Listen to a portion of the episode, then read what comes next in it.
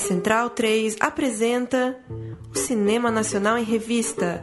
É o Central Cine Brasil. If I were a boy, even just for a day,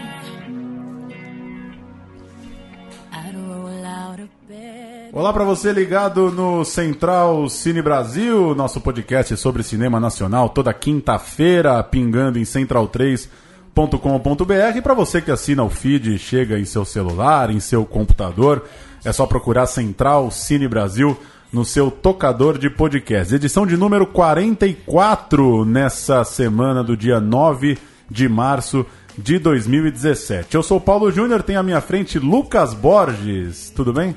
Tudo bom? Finalmente nos reencontramos aqui. né? Pois é, agora eu assumi, virei apresentador. Agora você é o apresentador. De surpresa. E quem é sério nesse programa tá de preto hoje. Quem tá de verde não se dá muito crédito, não se leva muito em conta aqui. Bruno Graziano tá aqui pra gente bater um papo sobre um documentário que tá na praça, tudo bem? Boa noite, Paulo. Boa noite a todos. Aqui neste programa que já se tornou um plano sequência a lá de Beluft da reflexão Olha, né? cinematográfica brasileira, contemporânea, do passado e de todo sempre.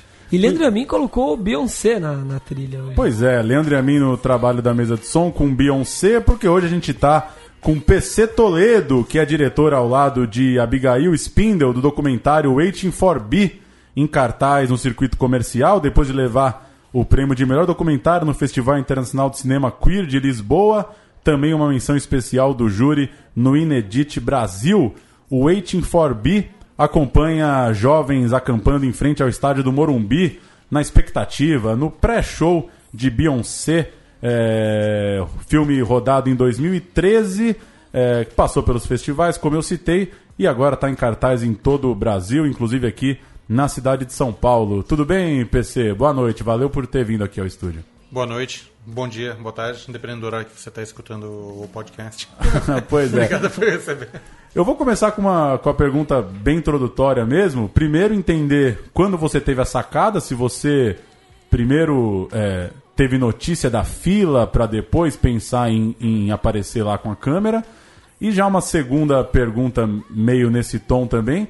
Qual foi o estalo? Quando que você viu que tá lá com a câmera é, tinha virado filme? Que, que personagem você encontrou? O que aconteceu para você se dar conta que aquilo rendia um longa de fato como rendeu? É, bem, eu eu sempre me considerei um, um, um fã de, de, de, de música. é, então eu fui, hoje eu trabalho com audiovisual, porque na verdade eu, fui, eu fiz é, faculdade de rádio e televisão, porque eu gostava tanto de música que eu queria trabalhar em rádio. Então, é, mas ao mesmo tempo eu achava que esse fenômeno do pessoal acampando para shows e tal era um, um exagero e mas eu, eu nunca, nunca vi assim com, uma, com um preconceito, nunca tive essa visão de ah, bando de vagabundo, desocupado, porque eu ainda me lembro que eu já tive 16, 17, 18 anos, ao contrário de muita gente que eu acho que, que esquece desse, desse detalhe.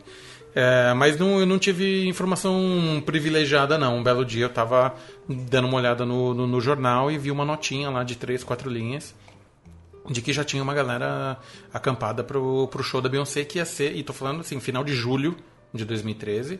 Eu vi essa notinha de que a galera tava acampada pro, pro um show que ia rolar dia 15 de setembro. Aí, na hora que eu vi essa notinha, já falei, já deu aquele twin e falei, puta, vamos dar uma olhada. A Abigail é, além de tudo, minha esposa, nós, nós somos casados, a gente já tinha uma intenção de, de fazer algum projeto juntos. E, e a gente pretendia, a gente estava também atrás de um, de um tema que, que a gente pudesse produzir sem dinheiro. Porque já, tava, já fazia alguns anos aí que a gente estava tentando esse negócio de edital, lei de incentivo aqui, ali, não sei o que, nunca, nunca rolava. E tanto eu quanto ela, a gente tinha experiência de trabalhar sozinhos. Então, falou assim, ah, se a gente consegue produzir sozinho, a gente consegue produzir em dupla também. Eu vi esse tema, falei, pô, tem a cara de um- algo que a gente consegue fazer por conta própria. E fazer um, filme que tem a Beyoncé como o fio condutor sem, ter- sem poder usar a, música da Beyoncé como, né, como trilha. Vocês tentaram usar em algum momento a música dela como trilha? E como, qual foram os subterfúgios aí para para driblar essa, esse impedimento? A nossa intenção era sempre focar nos fãs e não fa- é, falar da, da Beyoncé. Até porque quanto menos a gente falasse da Beyoncé, mais universal o, o, o tema se, se tornaria. Porque realmente o que a gente queria era explorar o- os fãs. A Beyoncé você não consegue passar um dia sem ouvir falar da, da- dela, seja porque ela tem filme, porque está lançando CD, porque lançou, botou uma foto fazendo não sei o que, então pela internet ela não faltam é, espaços para ela para ela, enfim, dar, dar a opinião dela ou, ou- ou falar para todo mundo o que está acontecendo na vida dela. Então o que a gente queria era realmente focar nos fãs, na paixão e nessa relação de, de, de, de- de admiração mesmo. E agora, com, com relação a driblar, aliás, não só driblar música, é, com o tempo eu aprendi que a gente tinha que driblar a questão da, da música e até o nome dela. O nome dela é marca registrada. Não, não- não podia citar o nome, né? Então, é, citar pode, porque é algo que, que, que- rola, mas a gente sempre trabalhou com. é, Na nossa cabeça, o filme se chamaria Esperando Beyoncé. Porque é, né, é, é- é literalmente o que acontece do- do- durante o filme. Mas você não pode ter Beyoncé no título do filme porque é marca registrada. Nem B, que é BY, que é meio que o apelido dela, é, é, você pode usar porque também é a marca registrada. No máximo B que. No tá máximo no a título. letra B, porque eu acho que a letra B ela ainda Ninguém não pode registrou. registrar. Ela não, não é muito fácil comprar uma letra, eu acho. Eu acho É, que é. Não sei, daqui a pouco ela compra. É. Mas ah, mas é isso. Então, como a gente, a nossa intenção não era focar na, na Beyoncé, era, era realmente focar nos fãs, isso facilitou. Mas a questão é que eles estão por, até por ser fãs e por estar num contexto ali de, de, de, né, focado nesse né, no dia do, do show, é, eles estavam sempre escutando a música, o, o ringtone do telefone. É, um você dos ouve na- nas caixas de som ali, né? Exatamente. Então o que acontece? É, no Brasil isso não é muito formalizado, mas na, nos Estados Unidos e, e- e na Europa existe uma, um conceito que chama fair use.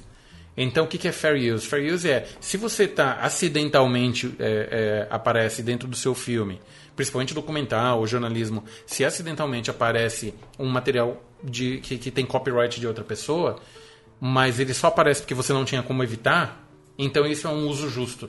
E a gente é, é, fez o possível para manter. Fez o possível, não, a gente trabalhou muito na, na- na montagem para poder manter é, tudo que aparece dentro do filme dentro desse conceito de fair use. A gente não usou as músicas dela no filme, a gente nunca pegou um fonograma e colocou no, no filme. Só a música, as músicas aparecem porque tinha alguém escutando, tocando no telefone, tocando na, na caixinha, porque é o ringtone do telefone, esse tipo de, esse tipo de, de, de coisa.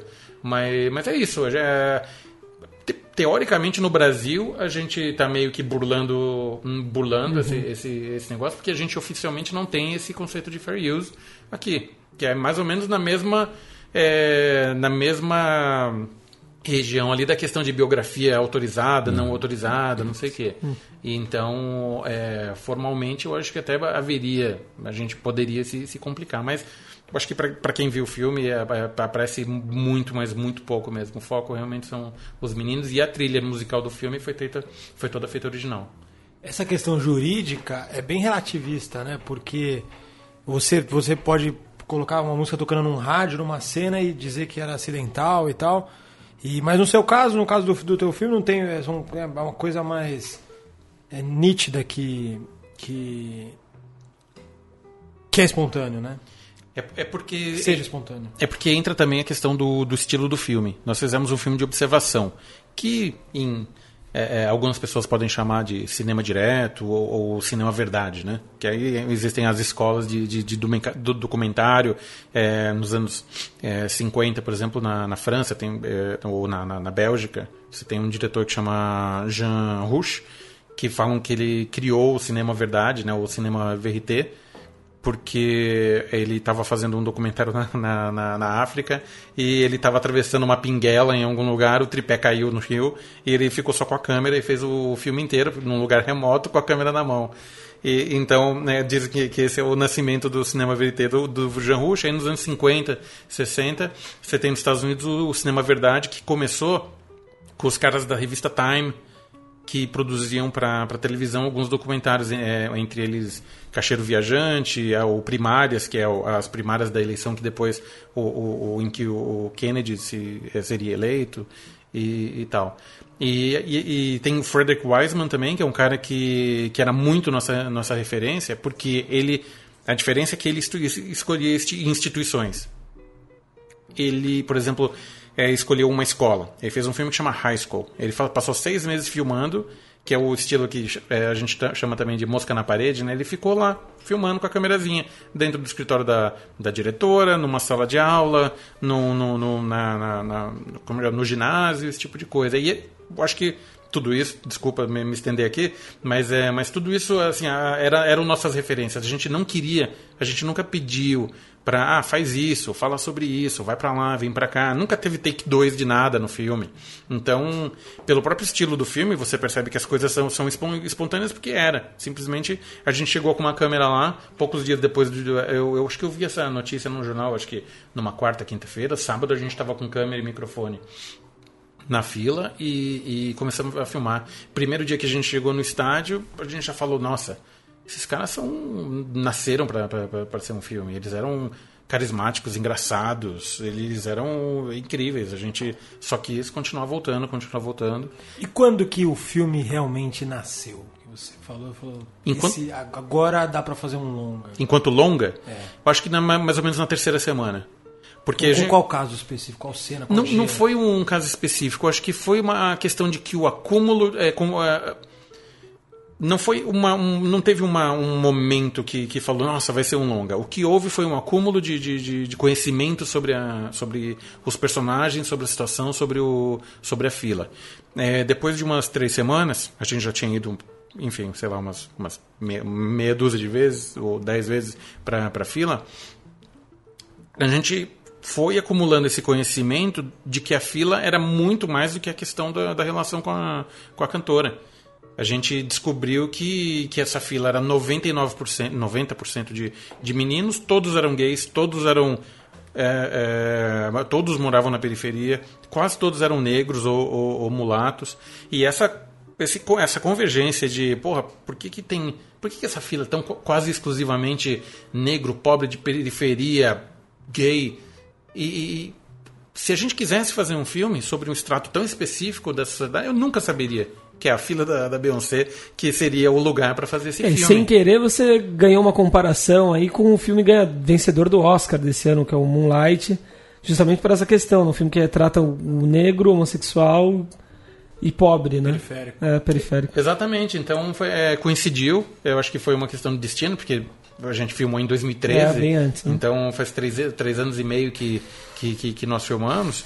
E eu acho que talvez até tenha sido uma questão de destino de que o filme saiu agora, em que todas essas questões de, de, de, de gênero e, e sexualidade e, e raça tal, tá tudo tão em evidência. Mas quando, enquanto a gente filmava, a gente pensava muito em um outro, em um outro filme dos anos 80, que chama Paris is Burning, que é uma, uma referência também de documentário é, LGBT, numa época em que né, você quase não tinha ainda praticamente esse, esse gênero, que inclusive está na Netflix, entrou esse ano no, no- no Netflix, quem quiser assistir eu recomendo.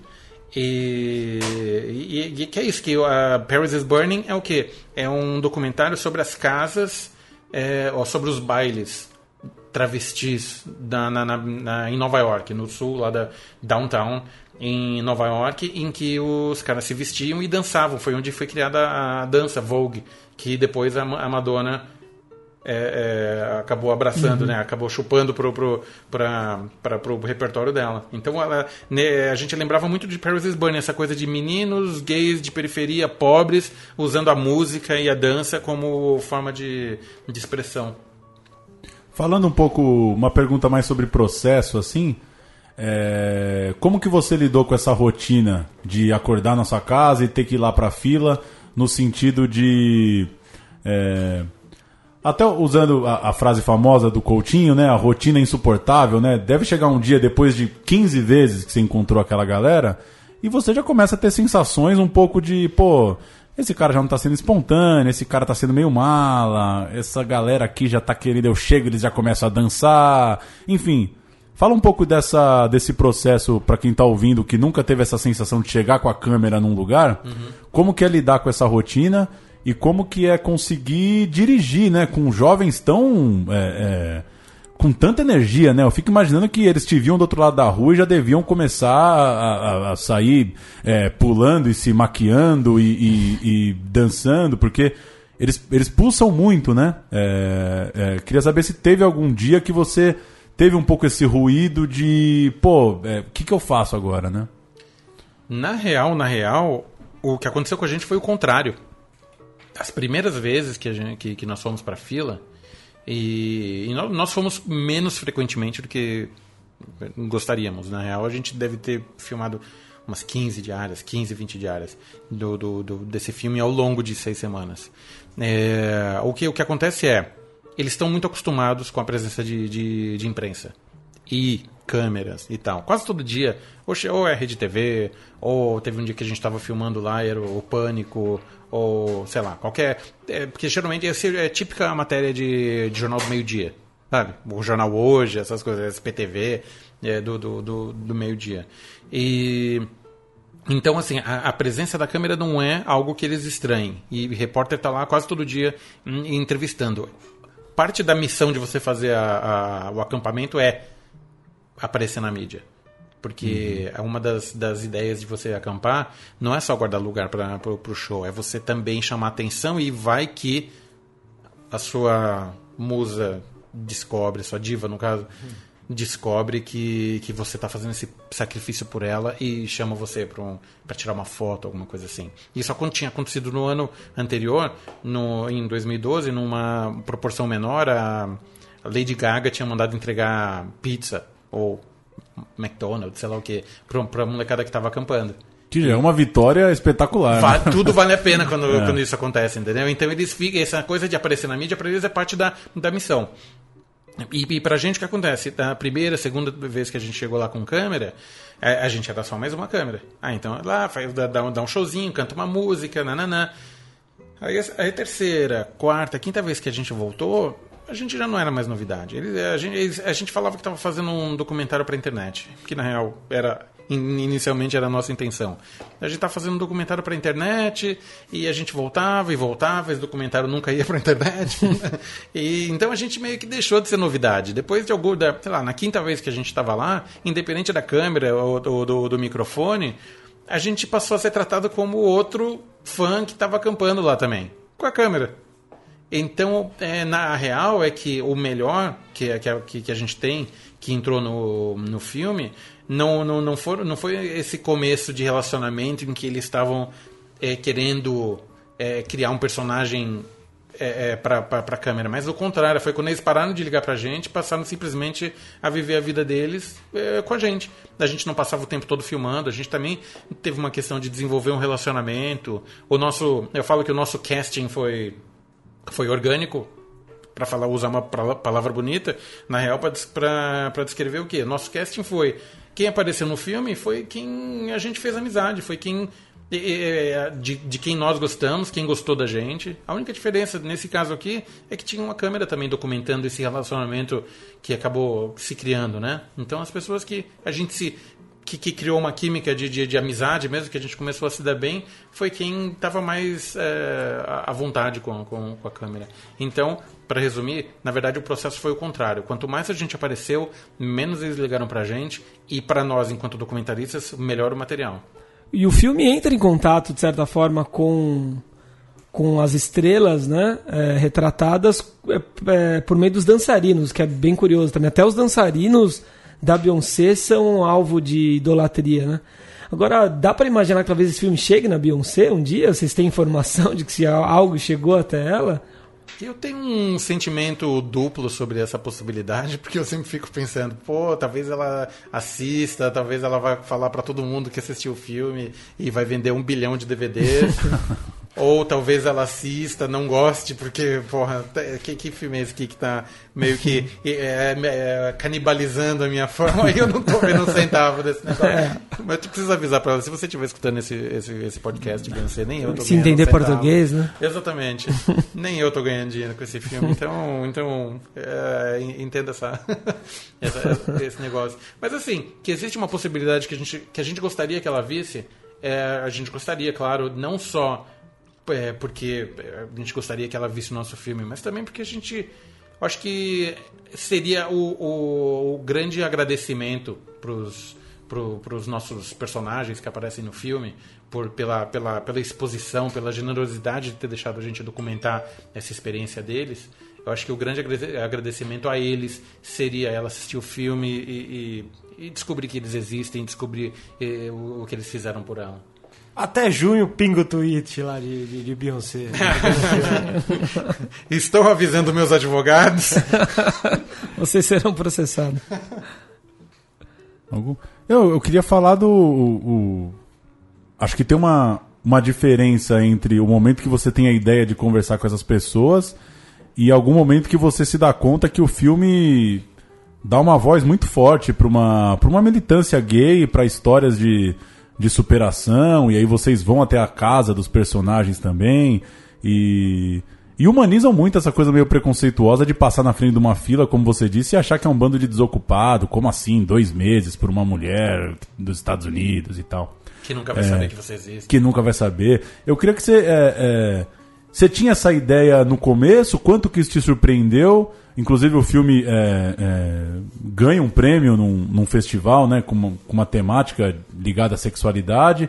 Que momento que você se deu conta, assim, que o filme podia ir por esse caminho também? Podia conquistar aí um público LGBT ou gay que... que... E muito orgânico, né? Porque as conversas dos jovens são muito boas, né? As conversas deles a respeito de preconceito, de sexualidade, são muito naturais, sem que você precisasse ficar perguntando pra eles o que é sofrer preconceito ou coisa do tipo. Acho que isso é. Acho que até isso, a questão do, do, do, do formato, ele, ele ajuda também a, a, a expor que esses meninos não são débeis mentais que estão lá acampando e, e simplesmente, sabe, não, na, pirando que ah, o show vai chegar e não sei o quê. É, é porque a verdade é que quando você é tão marginalizado por tantas razões diferentes, por mais que você queira fazer de conta, por mais que você queira mascarar a, a- a- que, que- as, dificuldades que você tem que, que, que você passa, a real é que, é que é isso. Você se torna uma pessoa consciente disso porque é o seu dia a dia. Então, é, e a questão de, de quando a gente descobriu foi quando a gente começou a gravar essas conversas entre eles, que a gente simplesmente entrava na barraca, sentava lá, eles estavam lá comendo, conversando, né, ou, ou de bobeira tal, a gente estava lá e eles estavam conversando entre si, e os caras estão falando sobre questão de, de, de racismo, ah, porque, ah, porque quando eu estou no ônibus e a pessoa não quer sentar do, do meu lado porque eu sou, porque eu sou negro, ah, porque a, a, a Beyoncé é loira, como assim? Ela é negra, por que, que ela é loira? Ela não tem que se assumir como, co- co- como, negra, ou, sabe, esse tipo de, de, de questão é inerente ao, ao próprio a, a essa população. Então, independente, por mais que você pense que, que ah, boa, esse monte de, de, de menino jovem pra caramba, é, gay, que fica lá dançando, não sei o quê, aí é que você fala como. Aí é que você percebe como eles têm um poder de. de, de, de, de realmente mascarar, né? É, é, faz, faz parte até do, do, de você ser uma população tão marginalizada, a coisa de você estar sempre sorrindo, sempre é, fazendo piada, porque a real é que se você for simplesmente rebater ou viver simplesmente massacrado por, por, por essa, essa, essa, esse preconceito todo que, que, que, que cai em cima de você, a vida deles vai ser miserável. E, e, a, e a maneira deles devolverem para a sociedade essa, né, essa repressão é ser rápidos, serem inteligentes, serem muito, muito, muito bem humorados, e, e, mas tá sempre pronto. Sempre pronto para reagir, seja oralmente ou de qualquer outra maneira que eles pe- perceberem. Até numa, numa, num dos debates que a gente teve recentemente, o, o Charles, que era o primeiro da fila, que eu falo que era o CEO da, da fila, porque era de um nível de, de organização assim, incrível, ou ele fala, cara, é, a gente. Eu, por exemplo, tô aqui de shortinho. Ele não tem menor pudor de, de, de, de- se expor enquanto, enquanto homossexual. né? Alguns são, são drag queens da fila e tal. Eu tô aqui de shortinho e tal, e bem humorado e dando risada, mas a gente passa o tempo todo que a gente tá na rua, a gente tá com medo. Quando, quando o jogo do São Paulo coincide com o dia que eles estão na, na, na fila, é um momento bem tenso do filme, inclusive, né? Dá pra ver. E é legal como vocês retratam no olhar do, né, dos fãs da Beyoncé o medo que eles têm ali mesmo, né? É, porque eles já passaram por maus bocados, né? Na, na, na, na fila, ou fora da fila, de você ter. Né, eu acho que recentemente, não teve uma, um, um caso aí que, que, um, que o menino tava, pegou um ônibus, não lembro que- de que time que era, e foi espancado dentro do. Todos eram dois Isso é comum, né? Por, por incrível que pareça. Né? Exatamente. Então, assim, é, é- e, é- e é isso. E, e, na verdade, assim, qual que é a diferença entre você ser fã de, de, de futebol? Qual que é a diferença entre você pegar um ônibus em São Paulo para ir assistir um jogo, um jogo da Libertadores na Bolívia, uma semana de viagem, ou ficar dois meses acampado? Qual a maior loucura, né? É, acho que é, é- é igual, só que uma delas a gente tá mais, tá mais normalizado, a gente já tá mais acostumado. O e a rolê, outra... o rolê é muito mais importante que o evento, né? É. sempre, É, sempre. exatamente. A irmandade que você cria e a, e a- e a coletividade, que é, é- é- é mil vezes mais importante. O jogo vai durar 90 minutos, dane-se. a- Essa, essa, o companheirismo, o, o- aliás, o, o- o- até isso em comum. O show também teve 90 minutos, assim como o É. jogo. Não, O show também teve, durando é, 90 minutos, mas o que você guarda para sempre são as amizades e, essa, e, esse, e esse sentimento de estar, sabe, dentro de uma coletividade. Uma, algo que me falaram é, é, de- recentemente, uma das coisas que mais legais também de lançar o filme, principalmente ter gente, pessoas assistindo, é isso, as reações, né? Uma pessoa é, fez um comentário que eu achei incrível, que é que uma da- da- das coisas que eles mais gostam do acampamento é que é a única maneira que eles têm de não se sentir uma minoria. Porque ali todo mundo tá na mesma na mesma situação e todo mundo se entende. Eu, eu chamo aquilo de uma comunidade de aceitação. Todo mundo ali é preto, pobre, gay, mora longe, fã da Beyoncé, acampando, que é mais uma razão de, que, de jogar em pedra e tentarem tacar fogo na barraca, não sei o quê. E todo mundo se aceita. Ali naquele momento eles sabem que eles estão seguros. E é muito curiosa a frustração deles ao fim do show, né? Porque vão perder tudo isso, né? É. Pelo menos até o próximo show eles não vão ter outra situação dessa. Tem, Exato. tem uma situação parecida acontecendo agora? Vai ter o show do Justin Bieber, né? Vai ter, eu Será acho que, que em a- março e já tem um pessoal É. acampando. Será que alguma das dessas pessoas estão lá também? né? Acho que não, acho que eles são muito velhos pra É um outro público, que ficaram velhos. Exatamente. Eu acho que o sensacionalista, né, como comentou que o medo do pessoal que estava acampando pro Justin Bieber é que eles iam amadurecer antes do show e desistir. E. Pode falar. Não, eu, eu ia falar do, do processo do filme aí, né? Porque a gente. O filme entrou num, num edital da SP Cine, me parece. A gente assistiu, inclusive, na sessão do Espaço Itaú com o preço do- da, da sessão Vitrine Petrobras, muito abaixo da, da média.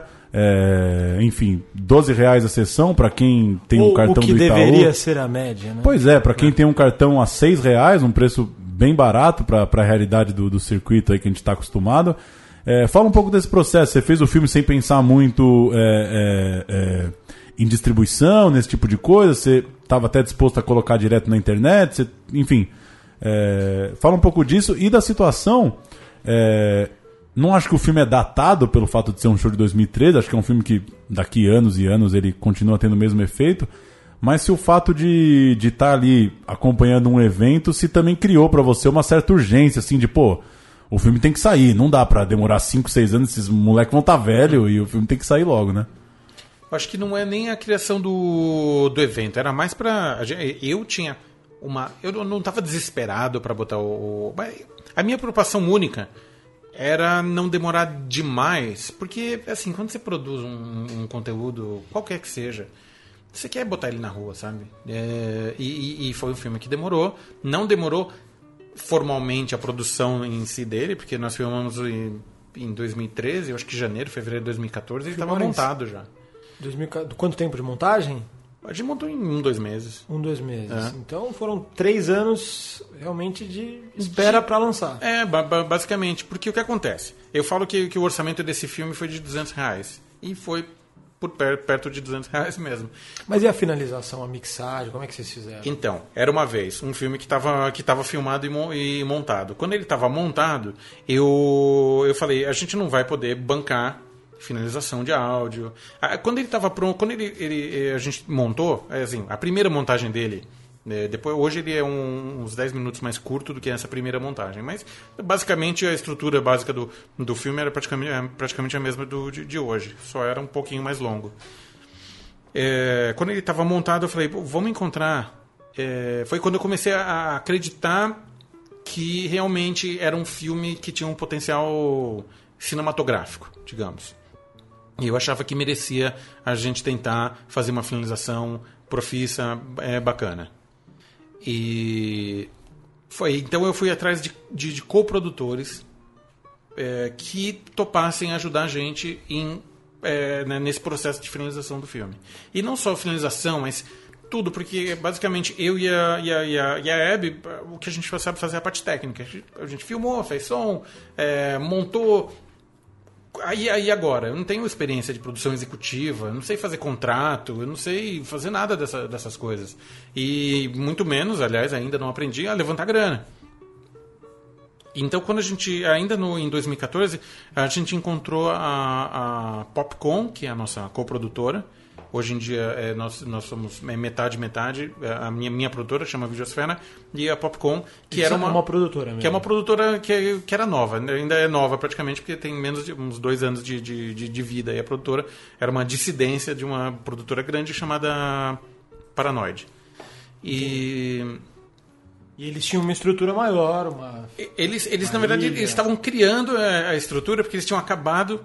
Era uma, uma sócia da, da, da, da, Paranoid que saiu, criou uma produtora nova. Então ela estava montando, mas ela ia ter, né? Na, na, na produtora dela ia ter produtores, ia ter né, jurídico, ia ter, Jurídico. sabe, essa, essa coisa toda que, que, eu, não- que eu não tinha.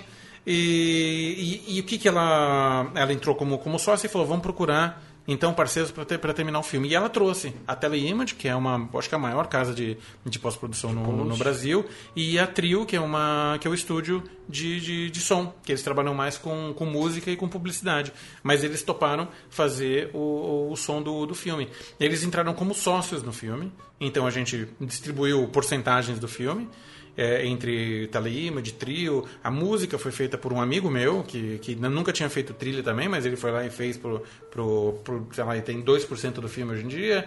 Ou a arte foi feita por, por um outro amigo meu que ficou com 2% do filme. Então foi nesse, jeito, a gente distribuiu porcentagens no esquema meu, meu Star Wars.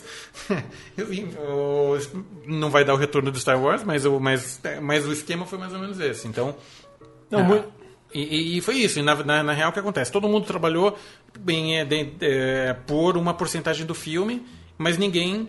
A gente não, não, não pagou ninguém. Todo, todo mundo entrou na, nessa, nessa parceria de se tornar. Todo mundo assistiu o filme, confiou, acreditou e falou: porra, que, que, que, que projeto bacana, vamos finalizar, vamos fazer o som, vamos fazer não sei o quê. E aí foi mais um ano de, de, de, para finalizar, porque aí é aquela coisa, né? O pessoal tá trabalhando de graça, não, não, não, não, não tem a mesma prioridade de, do, sei lá, da novela da Record. Então a gente tem- entrou numa fila ali do, do, do, do favor, quando deu, é, saiu. Não, muito bom, porque esta realmente é uma possibilidade pra gente que faz cinema verdadeiramente independente, quando você capta que não é a, não é a etapa mais difícil, todo mundo que, que já fez sabe. Você faz, ótimo, e realmente você fatiar a porcentagem de direitos patrimoniais e achar parceiros maiores é, é o que viabiliza a coisa, né? Existem outras maneiras. Hoje, eu acho que eu faria diferente. Hoje eu acho que eu faria diferente. Eu acho que o que existem depo- de- desde então, hoje eu descobri existem editais de finalização dentro do, do, do Brasil, municipal, estadual, eh, federal, existem editais para filmes que estão filmados e que só falta finalizar. Existe Mas que isso. são muito concorridos. É muito concorrido. É muito difícil. É. Também existem em festivais é, fora do, do, do Brasil. O festival que eu participei com. O meu primeiro festival que eu, que eu participei com esse filme, por exemplo, chama, chama CPH Docs. É, acontece em Copenhague. Sim. CPH Docs, Rotterdam, sei lá, qualquer, qualquer festival grande, ele tem também um negócio que é que ele chama de, de rough cut. é o work in work in progress. É. Que você vai lá, mostra o filme do jeito, do jeito que ele tá. E se tiver alguma produtora, distribuidora, sei lá, eu interessada no filme, eles, eles te dão a grana que seria da, da- do licenciamento futuro, só que eles te adiantam essa grana e essa grana você usa para terminar o filme. Mas é uma loteria também, né? Eu sei, é sempre uma loteria, né? É, mas eu acho que é a- esse esquema de você. vo- é, Você não perde o, o- a, a- a O propriedade. do seu filme, Você, né? você continua sendo o dono do seu filme. Você está só adiantando o direito de, de, de distribuição, ou sei lá o quê, para essas empresas. Eu É um acho que essa é uma maneira. mesmo, é, né? exatamente. Eu, eu, Mas eu você acho que conseguiu um hoje. edital de distribuição que foi bacana, né? Da. Foi um edital de, de apoio à, à distribuição que, que a gente entrou agora no final do ano. Que é. Quantas é, salas deu pra garantir? Como é que vai ser o lançamento? Então, é que foi uma, uma- aí foi um negócio mais complexo. É, é, a Especine ela entra com, com um apoio de, de 30 mil reais que dá direito de exibir o filme na, nas salas da, da rede Especine. Centro Cultural São Paulo ah, e, e as outras salas que tem na, na- no céu. Rede né? Céu. Então isso é, é, é, é 30 pau. Então, assim, se fosse só por, por essa grana, basicamente a gente lançaria em alguma sala, uma ou duas salas em São Paulo, mais as salas do, do, do céu.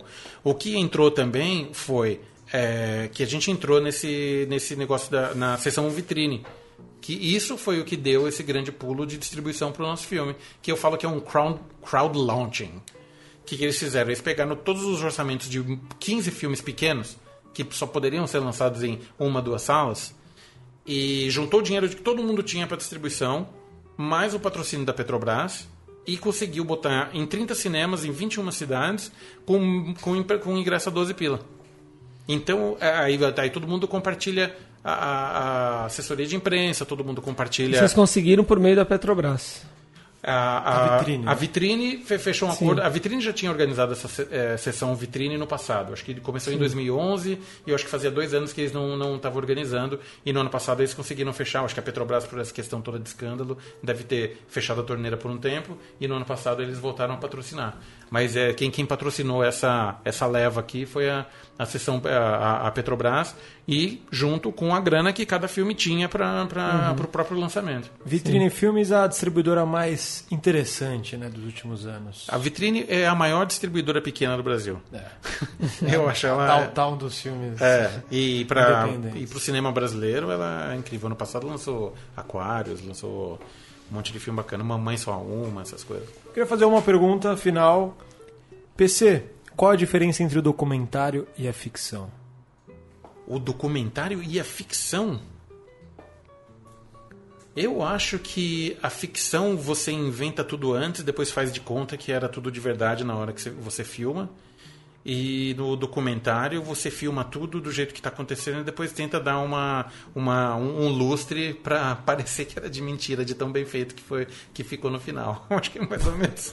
uma- acho que a gente tenta mais ou menos isso. Fazer um, um, um documentário que seja tão, é, em termos de entretenimento, tão divertido quanto um filme de ficção qualquer. E eu acho que a ficção, cada vez mais, ela tenta é, é, simular a vida real hoje em dia. Vamos ouvir o trailer então de Waiting for B em cartaz aí em todo o Brasil e a gente volta com algumas notícias. Vamos ouvir. por ser gay. E no mundo gay eu sofro mais por ser negro. Em dobro, né? Em dobro. Tá, meu amor.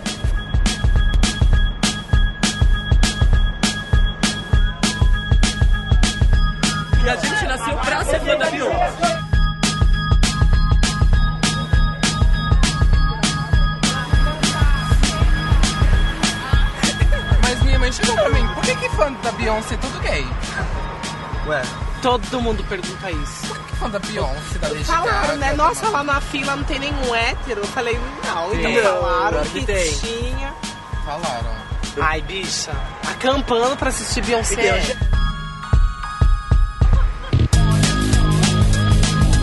O Brasil ama, o Brasil tem um- uma fanbase diferente dos outros, dos outros países. É, é- é alegria, é animação, é inquietação. A gente ama demais, a gente ama demais.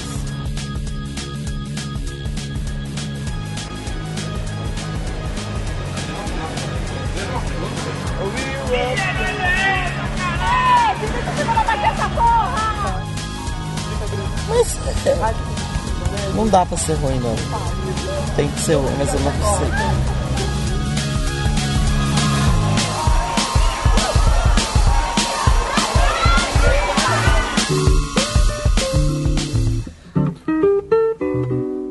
Volta para dar uma passada em algumas notícias do cinema nacional, o documentário Pitanga, homenagem ao autor Antônio Pitanga, dirigido por sua filha Camila Pitanga em parceria com o cineasta Beto Bran, ganhou um novo trailer para a entrada em circuito comercial. A entrada no circuito está prevista para o dia 6 de abril. O filme é prêmio da crítica na Mostra de São Paulo, prêmio do público em Tiradentes, e ele retrata a Pitanga passando por encontros e reencontros com amigos, com músicos, com cineastas e, claro, percorre os mais de 60 filmes em que o ator esteve, como Barra Vento, Pagador de Promessas, A Mulher de Todos, entre outros. É, vamos ouvir o trailer de Pitang e a gente comenta um pouco aí da expectativa pro documentário. Eu acabei de cometer o maior crime, passei na frente da câmera, assim, mas como é cinema novo. Não, mas você já é um orixá, cara. Eu sou Jesus Cristo, eu sou Alá, eu sou algum, eu sou Davi, eu clamo por todos eles num corpo só. Eu sou um cavalo. Nossa hora tá chegando, irmão! Esse personagem que você assumiu foi com uma dignidade, com uma personalidade tão forte que atingiu o seu espírito. Vou dar um purgante pra valer. É fogo, fogo em tudo. Vocês eram é, verdadeiramente mitos para nós. Uma camisa azul, assim, cor do mar, é, sempre ao verde, sempre É. cheiroso. Infernal, lindo demais. Primeiro pedir licença. a gente parava o Rio de Janeiro, lá que zoma todos os ritmos que você possa imaginar. A musicalidade, as comidas, fala em Yorubá, né? A estatura, não tem cabelo aqui, não tem... Como eu não tenho. Você é malês, sabe por que você é malês? malês é você. Não, você é malês. Fora que nós estamos lindos demais aqui. Vamos combinar? Não é rouco, não? Fazendo aquelas piruetas todas e fazendo aqueles discursos lustrosos. Ai, que coisa maravilhosa. Entrava em cena, a mulherada fazia assim com a bula. Você fazia meu pai, né? Não, senhor, não fazia teu irmão. Teu irmão mais moço. Eu sou pitanga e essa, essa semente aqui vai ficar, vai enraizar. Vou descer? Não, vou descer e vou dizer, cadê a minha festa?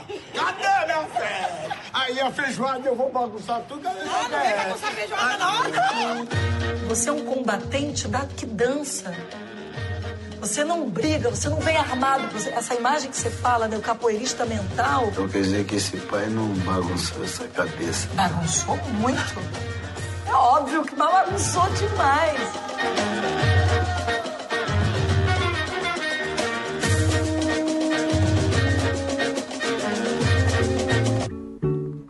Bruno Graziano, eu acho que você vai gostar de Pitang, hein? Gostei muito do trailer. Tava cabreiro. Documentário alto astral, né? Ele na frente da câmera, encontrando os amigos, e só tem figuras, né? Tem. É, eu tava cabreiro por ser filme de fi- filme de família, é sempre complicado. A filha como de co-diretora, mas a- junto com o Beto Branco e a Camila Pitanga, acho que fizeram um ótimo documentário. E Antônio Pitanga, que é o segundo maior ator negro da história do país, né? Fez o Grande Otelo? Só perde pra Grande Otelo. Mas Ele um, é muito um grande, monstro né? gigante. Mais de 60 longas e, e, e o repertório é de muito respeito. Aproveitar aqui o PC, o que que você o que que você viu de documentário brasileiro aí recente pra recomendar alguma coisa? É, Enfim, você curte aí É Tudo Verdade? Você curte os, os- os documentários clássicos brasileiros? Fala uma, uma recomendação aí pra quem tá ouvindo, sei lá.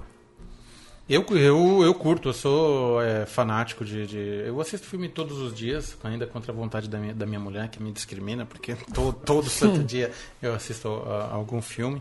Agora, deixa eu lembrar o que que foi que eu assisti de documentário, o que foi que eu assisti de documentário nacional. Brasileiro. Brasileiro. Ah, eu assisti o Divinas Divas, que inclusive vai passar nesse mesmo nesse mesmo é, sessão vitrine, é, eu acho que no meio do ano, perto do, da, da parada gay, na, na semana da, da, da parada LGBT, Divinas Divas, que tem um pouco em comum até com, com, com o Pitanga, porque é um filme dirigido pela Leandra Leal, sobre as, as, as travestis que faziam um show, espetáculo musical no eh, teatro do avô dela, lá no Rio de Janeiro, do Teatro Rival, que ela, inclusive, na, na- no, no, no, no filme, ela conta que ela cresceu no meio daquelas mulheres que ela percebia que eram diferentes e tal, mas depois ela perdeu o contato e um belo dia ela voltou, ela nem lembrava, tava, ela era muito pequenininha, e um, um dia ela voltou para entrar num, num espetáculo e falaram: não, a, a neta do, do. Esqueci, a neta do Leal aqui não paga. Ela nem lembrava da- dessa história do, do avô dela, que foi o primeiro cara a, a, a organizar musicais e espetáculos com, com travestis. E é um filme muito bonito, é, é incrível, eu recomendo. Esse é, vai estar no meio do ano es- estreia aqui. Boa. Vamos de volta às notícias, então. Segundo o Ultracine, os Dez Mandamentos, o filme teve uma estreia relevante nos cinemas argentinos no final de fevereiro. No dia 23, uma quinta-feira, levou 49,4 mil pessoas aos cinemas, terceiro melhor lançamento do país no ano, atrás apenas de 50 tons mais escuros e Moana. Os Dez Mandamentos também foi exibido na TV ao mesmo esquema, ao mesmo esquema do Brasil, aqui na Record e lá na Argentina na Telefé. Quer dizer que não é um fenômeno apenas local. É, a gente falou muito ano passado, né? A gente é, tratou muito do assunto dos, dos ingressos distribuídos nas igrejas, Uhum. desse público, de certa forma, forjado pela Record. Mas acho que vale o registro, né? 50 mil pessoas em um dia numa estreia na Argentina, terceira estreia do país no ano, contando o cinema é, norte-americano, o que mostra que esse fenômeno É, religião, né? TV e cinema não é só exclusivo do Brasil, né? Porque, Uhum. como você citou, a Telefé exibiu a novela e ao término da novela o filme estreou no circuito argentino, parecido com o que foi aqui. Eu Acho que o fenômeno da religião evangélica é meio comum à América Latina em geral, né? Também. Talvez, é- talvez o pessoal tenha assistido 50 Tons de Cinza e depois entrou no 10 Mandamentos para pagar As- os pecados. os pecados Pode também, ser né? também, né? Mas é, é curioso isso, né? Como, como é um filão que está sendo bastante usado aí pela Record. Vai vir a sequência agora, Vai ter né? o filme de Edir Macedo agora, né? O filme Biografia, né? Também. O terceiro? Uma trilogia. É, a trilogia, a trilogia três, da Edir né? Macedo. É, meu Deus. Que loucura. Mas enfim, fica o registro aí que. é, Quem que é o. É um ator famoso, né? Tele- da televisão. né? Wagner Moura. Brincadeira. Eu Não, sei, quem é o ator. Mas enfim, fica o registro. Um filme brasileiro fazendo 50 mil pessoas num dia na Argentina não é. Eu acabei de ouvir Leandro e a minha aqui dizer que isso é culpa de Aristóteles. É mesmo? Essa coisa aristotélica da história épica grega usada na religião com a televisão, isso aí é. Vai ficar para outro programa. Aristóteles. Vai ter um programa especial só, só Tá sobre isso. registrado. Goste ou não, terceiro maior, terceira maior estreia na Argentina é brasileira, por enquanto.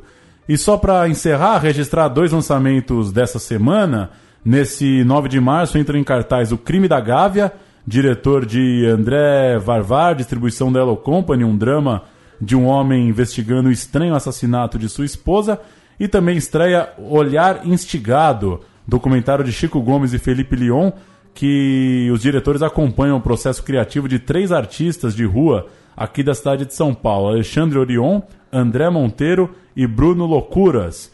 Para quem tiver ligado em cinema nacional nessa semana, essas duas estreias marcadas para esse 9 de março. Isso aí. É isso. Valeu, PC. Obrigado vocês aí. Valeu, é, PC. pelo, pelo espaço, bem bacana. Parabéns pelo, pelo, pelo podcast. E só para fazer o meu, meu jabá, o, o Waiting for Be continua em cartaz até o, o dia 15, pelo menos, também, em 21 cidades. É só dar uma olhada lá no, no sessãovitrine.com.br. Tomara bom. que, o seu filme vá para o Netflix do mundo. Tomara, estamos aí, né? Vamos um, um, um, um passo por vez, depois do, do, do cinema, vamos pro iTunes, Google, não sei o que, Now, Escambau. E um dia a gente chega no Netflix, vamos, vamos caminhando lentamente. Aí. E assistam o ABC da Greve, filme co-irmão do 81 que é o início ali de, de vários, vários ícones, é, tanto quanto, como ideia com- com- quanto pessoa, que é o Lula. De várias, até é muito atual o filme. É o início de ícones que, que se reverberam nos dias de hoje. E E, do- e uma aula de, de, de documentário direto do Leon Risman, né? E ABC Minha Terra. É, opa. De todos vocês. A nossa, né? É, a minha não. A sua não? a minha não. O Lucas tem uma inveja da neblina Não, de São eu gosto. Bernardo, assim. Aquela coisa quando você não sabe mais o que que é Anchieta, o que que é Serra do Mar. São Berlondon. Olha lá. Valeu, Obrigado, Graziano. PC. Parabéns pelo filme. Obrigado pela presença. Valeu, Paulo. Valeu, Valeu, Central. Valeu, Cine Lucas. Brasil. Valeu, Leandro. Toda quinta-feira assine o feed no seu tocador de podcasts aí no celular ou acesse central3.com.br. Toda quinta-feira pinga um Central Cine novo. Até a semana que vem. Tchau.